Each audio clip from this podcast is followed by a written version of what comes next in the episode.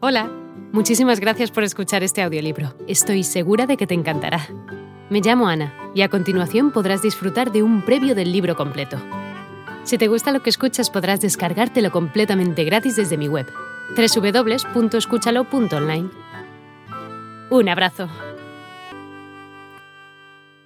Le pedí que manifestara con toda la claridad posible, en presencia de Lytton, que estaba dispuesto a que yo le hipnotizara en el estado en que se encontraba.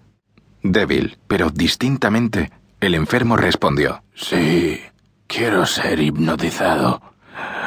Me temo que sea demasiado tarde. Mientras así decía, empecé a efectuar los pases que en las ocasiones Duerma. anteriores habían sido más efectivos con él. Duerma. Sentía indudablemente la influencia del primer movimiento lateral de mi mano por su frente, pero aunque empleé todos mis poderes, me fue imposible Duerma. lograr otros efectos hasta algunos minutos después de las 10, cuando llegaron los doctores David y Frank tal como lo habían prometido. En pocas palabras, les expliqué cuál era mi intención, y como no opusieron inconveniente, considerando que el enfermo ya se hallaba en agonía, continué sin vacilar, cambiando, sin embargo, los pases laterales por otros verticales y concentrando mi mirada en el ojo derecho del sujeto. A esta altura su pulso era imperceptible, y respiraba entre estertores a intervalos de medio minuto.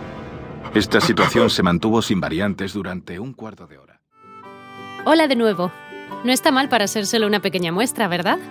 Si te ha llamado la atención, recuerda que encontrarás este audiolibro completo y gratis en www.escúchalo.online.